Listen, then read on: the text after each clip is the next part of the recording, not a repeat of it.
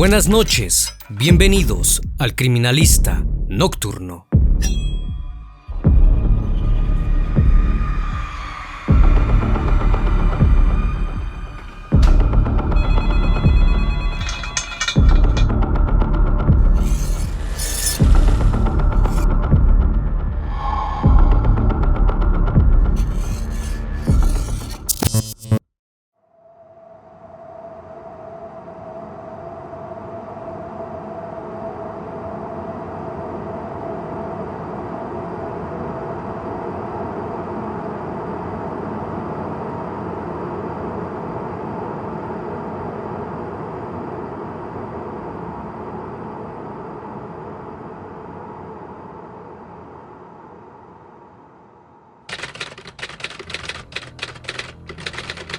Los siguientes hechos ocurrieron en el puente de la autopista que une a Miami Beach con el centro de la ciudad, el cual es utilizado por ciclistas y vehículos que se dirigen a las playas, pero también es muy concurrido por personas sin hogar que se quedan a dormir en la senda destinada a peatones y ciclistas. Corría el año 2012. Era el sábado 26 de mayo, alrededor de la 1 con 56 minutos. Un sujeto de nombre Larry Vega se encontraba paseando en bicicleta por una de las rampas de la salida del puente MacArthur, que une a la ciudad de Miami con South Beach, cuando de pronto en un tramo de dicho puente vio a dos sujetos forcejeando uno encima del otro y parecía que le estaban devorando el rostro.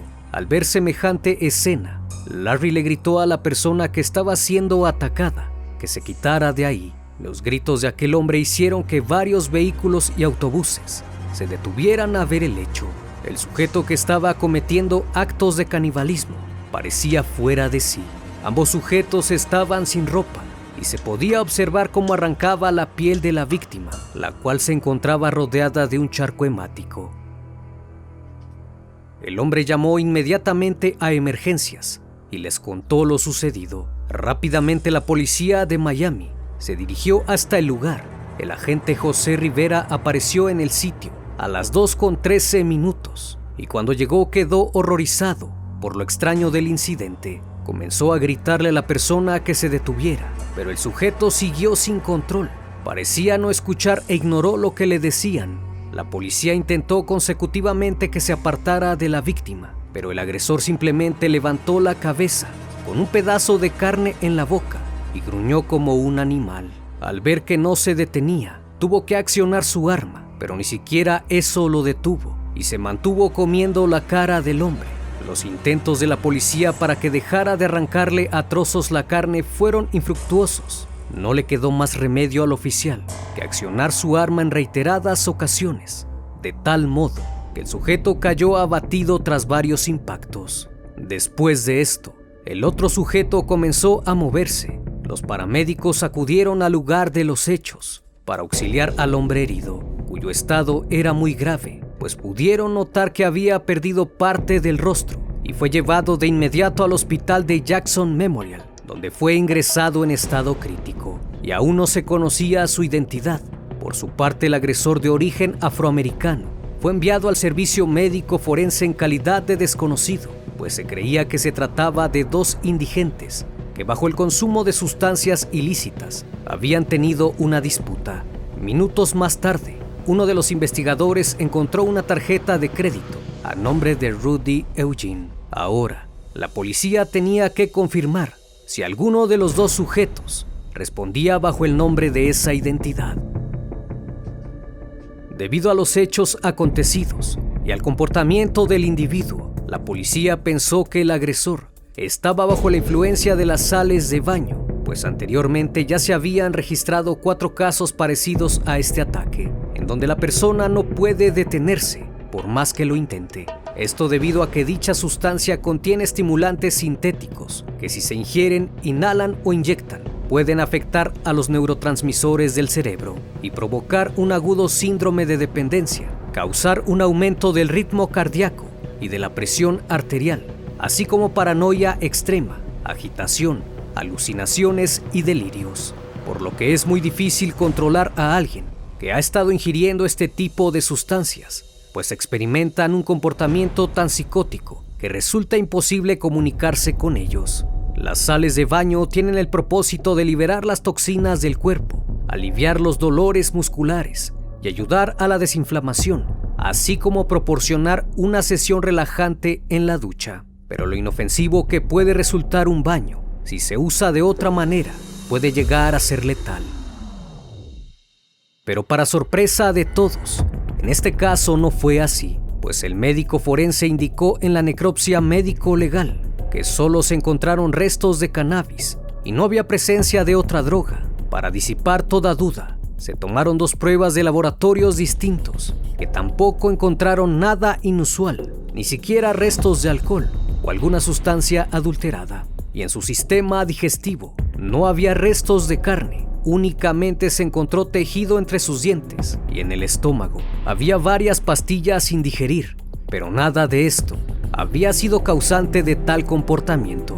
La conmoción del suceso que causó el ataque generó una ola de rumores pues muchos comenzaron a especular que quizás estaban ante un virus zombie, el cual estaba siendo ocultado por el gobierno. Ante tales especulaciones, el Centro para el Control y Prevención de Enfermedades de Estados Unidos emitió un comunicado negando la existencia de un supuesto virus y pidieron a la población no generar pánico. Días posteriores a la investigación, el atacante fue identificado como Rudy Eugene de 31 años de edad y su historial criminal indicó que años anteriores ya había tenido problemas con la ley. A medida que pasaban los días, se iban conociendo más detalles del suceso y para ese entonces ya se le conocía como el caníbal de Miami y el video pronto se hizo viral. Mientras todo esto ocurría, una joven llamada Jovanka Bryant, de 27 años, novia del sujeto, recibió una llamada de la familia de Rudy dos días antes después del hecho, pues aquella tarde que ocurrió el acontecimiento, la chica comenzó a preocuparse de que no regresara y empezó a buscarlo. Le llamó a su teléfono en varias ocasiones, pero no respondió. Cuando llegó a casa vio la noticia sin imaginarse que se trataba de Rudy. El domingo continuó con la búsqueda sin tener éxito. Incluso llamó a sus familiares pero nadie sabía sobre su paradero. Fue hasta el lunes que la policía contactó a su familia para informarles que el joven había fallecido y que era el sujeto de las noticias. Fue hasta ese entonces que se enteraron de que Eugene era el caníbal de Miami. Pronto la joven acudió a rendir su declaración y dentro de la misma aseguró estar completamente sorprendida, pues a pesar de que su novio tenía antecedentes criminales, él era muy cariñoso con ella y sus hijos. Aseguró que él amaba a Dios, pues siempre leía la Biblia y la llevaba a todas partes. Aseguró que ese día Eugene se levantó a las 5 de la mañana, pues le dijo que se iba a reunir con un amigo y registró el armario dejando montones de ropa dispersos por toda la habitación, como si buscara algo. Posterior a eso, se despidió de ella y le dijo que la amaba. Lo único que notó fue que salió con su Biblia y un cuaderno que usaba para anotar algunos versículos. Salió del apartamento que ambos compartían en la zona de Broward a las 5.30 de la mañana. Más tarde él la llamó y le dijo que su auto se había averiado, pero que volvería a casa, solo que llegaría un poco más tarde. Después le dijo que la llamaría de nuevo, pero no lo hizo. Al pasar las horas, la mujer se preocupó y lo llamó al móvil una docena de veces sin que él le contestara. Llamó a sus amigos y familiares y finalmente salió en coche por las calles de North Miami con la esperanza de encontrarlo, pero no logró verlo. Mientras su novia lo buscaba, Rudy Eugene atacaba brutalmente a su víctima. La mujer concluyó diciendo que tenía muchas dudas, pues lo que le pasó a Rudy tenía que ser algo sobrenatural, algo que los seres humanos no podían explicar, pues dijo que el joven sí consumía cannabis, pero no usaba drogas fuertes. Y días antes le había dicho que quería dejar de hacerlo. La joven sostiene que Eugene tuvo que haber sido drogado sin saberlo, o la otra explicación es que alguien le había hecho una maldición vudú. Ella y Eugene se conocieron en el año 2007, mientras se encontraba en el tráfico en una calle de Miami. Él se detuvo junto a su auto y le indicó que bajara la ventanilla. Ella lo hizo y le pidió su número telefónico. En ese mismo momento la llamó y a partir de ahí surgió algo especial entre los dos. Una vez que formalizaron su relación, pasaron por momentos difíciles, al grado de separarse durante varios meses, aunque la conexión entre ellos no les permitió estar alejados por mucho tiempo, y agregó que tenían problemas de comunicación. Por las tardes ambos se sentaban en el sofá a leer la Biblia. Rudy era muy creyente de Dios y siempre que podía compartía sus conocimientos con sus amigos o personas desamparadas. Aseguró que no era violento con ella y que quería tener su propio negocio, pues tenía deseos de superarse.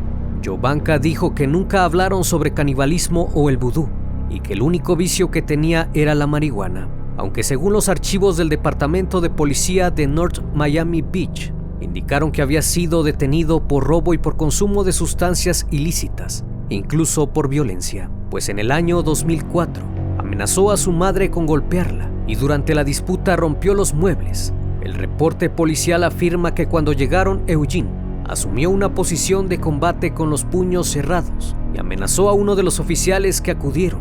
Al no poder controlarlo, tuvieron que usar una pistola Taser para someterlo. La madre dijo a los agentes que estaba agradecida de que estuvieran ahí. De otro modo, la habría asesinado, pues la amenazó diciéndole que le iba a poner una pistola en la cabeza y que la iba a asesinar. La madre de Eugene afirmó que a pesar del incidente, ella y su hijo tenían una relación estrecha y que él no era ningún delincuente, pues era un buen muchacho y que ella era la persona que él más quería, pues aquel que devoró el rostro de otro ser humano no era el hijo que ella conocía. Finalizó diciendo que no sabía que le habían inyectado para convertirlo en lo que muchos dicen un zombie. Tanto la madre y la novia del sujeto coinciden en que algo fuera de lo común pasó ese día, pues creen que cometió el ataque bajo los efectos de alguna droga que él mismo desconocía, o podría tratarse de algo más siniestro como lo es el vudú. Un amigo de Eugene que lo conocía desde hace muchos años declaró que el comportamiento de Rudy había cambiado significativamente que tenía muchos problemas y mucha inestabilidad, yendo de trabajo en trabajo, y mencionó que dos semanas antes del hecho habían estado en la casa de un amigo viendo películas y le confesó que estaba teniendo muchos problemas con su familia. A palabras de Eugene, estaba batallando con el diablo.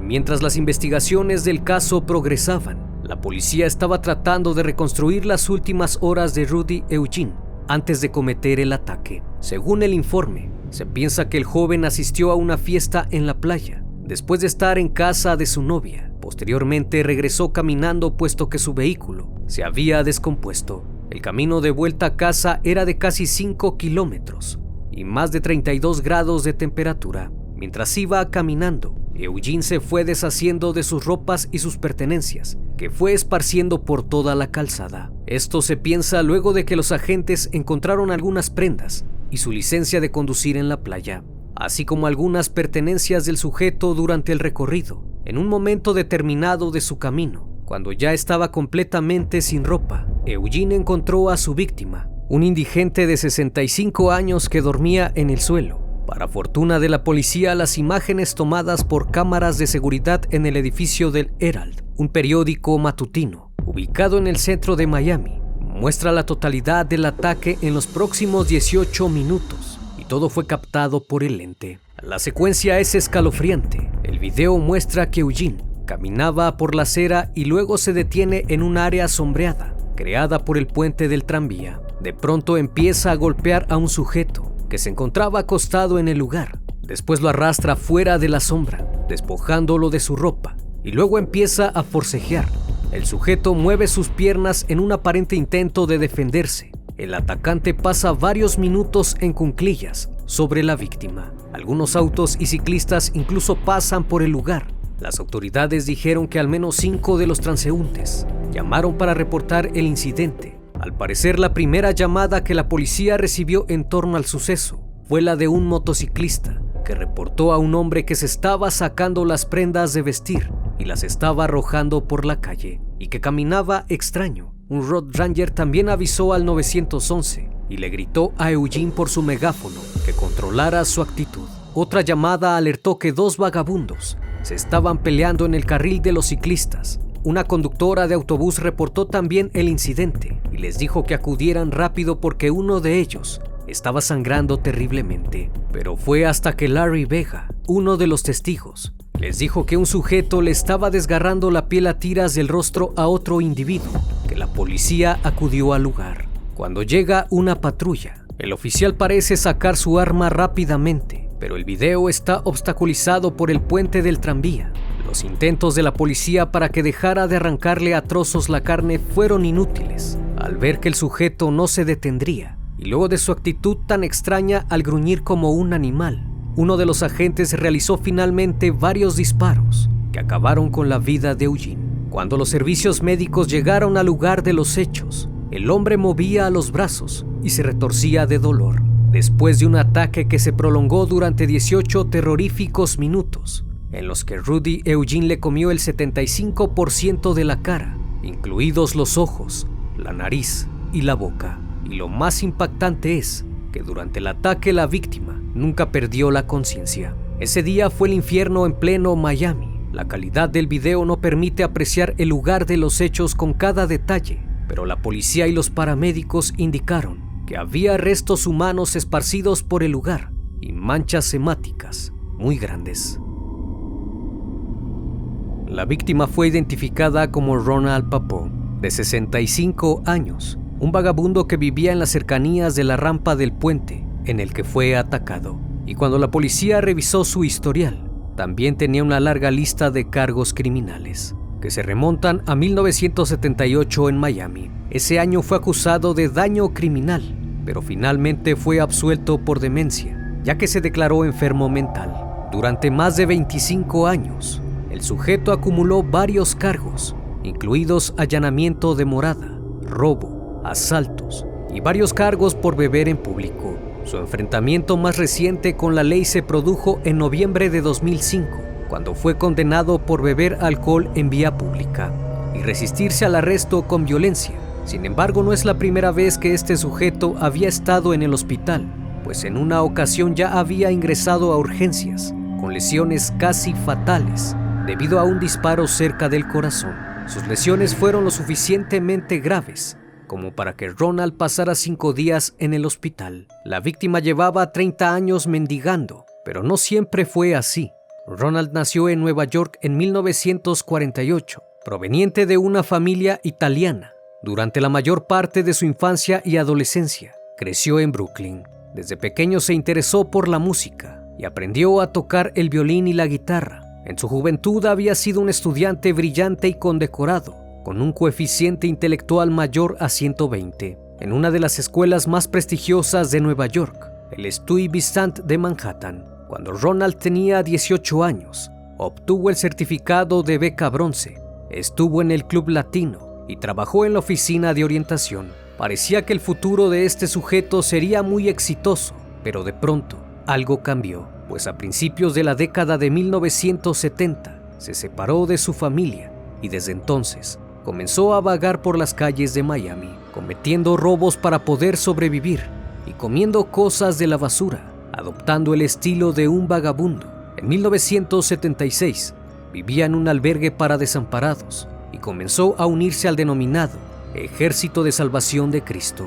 Durante esos años fue atendido por la herida de bala. En los años 80 consiguió un hogar en Nueva Orleans, pero solo duró dos años ahí y volvió a vagar por las calles, acumulando un amplio historial de detenciones por intoxicación y mendicidad. Muchas veces trataron de ayudarlo, pues en ocasiones presentaba cuadros esquizofrénicos, pero siempre se resistió a ir con un especialista.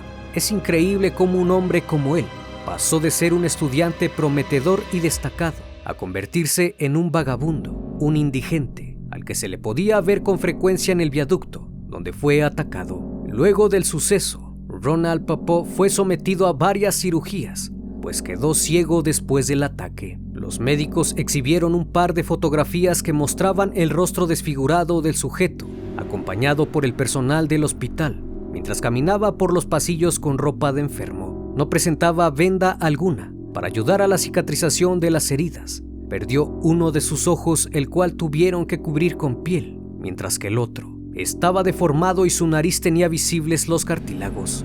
La parte de la frente estaba completamente deshecha. Su rostro había sido arrancado en su totalidad.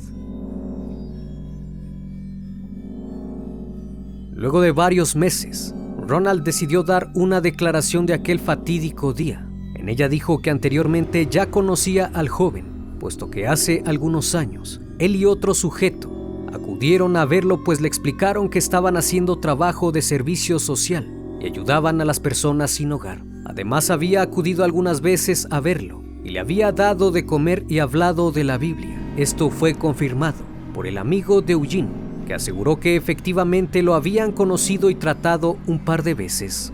Ronald declaró que cuando el joven llegó, le había expresado su frustración por no haber conseguido lo que buscaba en Miami Beach, pero no llegó a decir lo que quería y de pronto empezó a atacarlo y lo acusó de haber robado su Biblia, la cual se encontró en el mismo lugar del crimen, con algunas hojas arrancadas. Papau negó haber hecho algo que hubiera provocado a Eugene y le aclaró que nunca vio su Biblia y que él no se la había robado. No lo maldijo ni le dijo nada agresivo ni grosero, por eso le extrañó cuando de pronto comenzó a agredirlo, azotando su cara contra el suelo. Dijo que lo sometió con una llave. Seguido de eso lo golpeó sin parar y a pesar de que trató de defenderse, no pudo hacer nada. Después sintió los mordiscos en su rostro. Eugene tenía tanta fuerza que lo inmovilizó.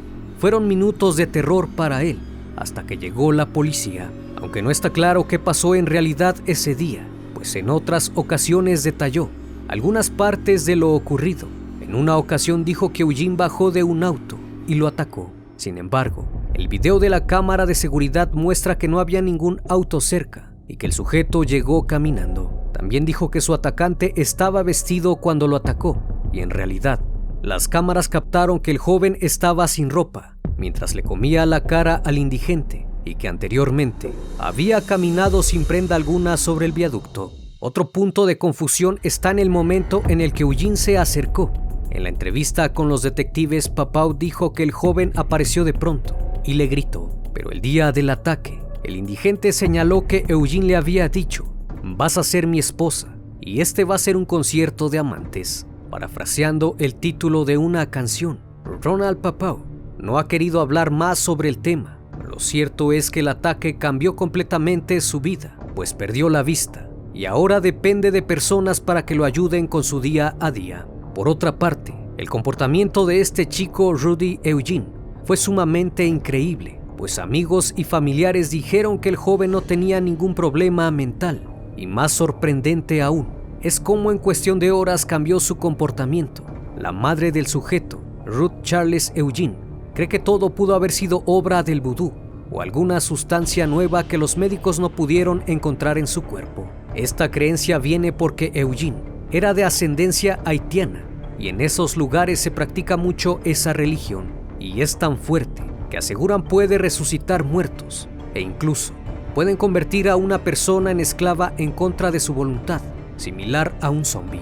Lo cierto es que este caso impactó a la población, causó gran asombro y generó aún más misterios del por qué Rudy Eugene, un hombre común y corriente, hizo lo que hizo y se comportó de tal manera. Como siempre, estimado público, agradezco su compañía. Si aún no estás suscrito, te invito a que lo hagas y formes parte de esta gran comunidad. Esto es El Criminalista Nocturno. Hasta la próxima emisión. Buenas noches.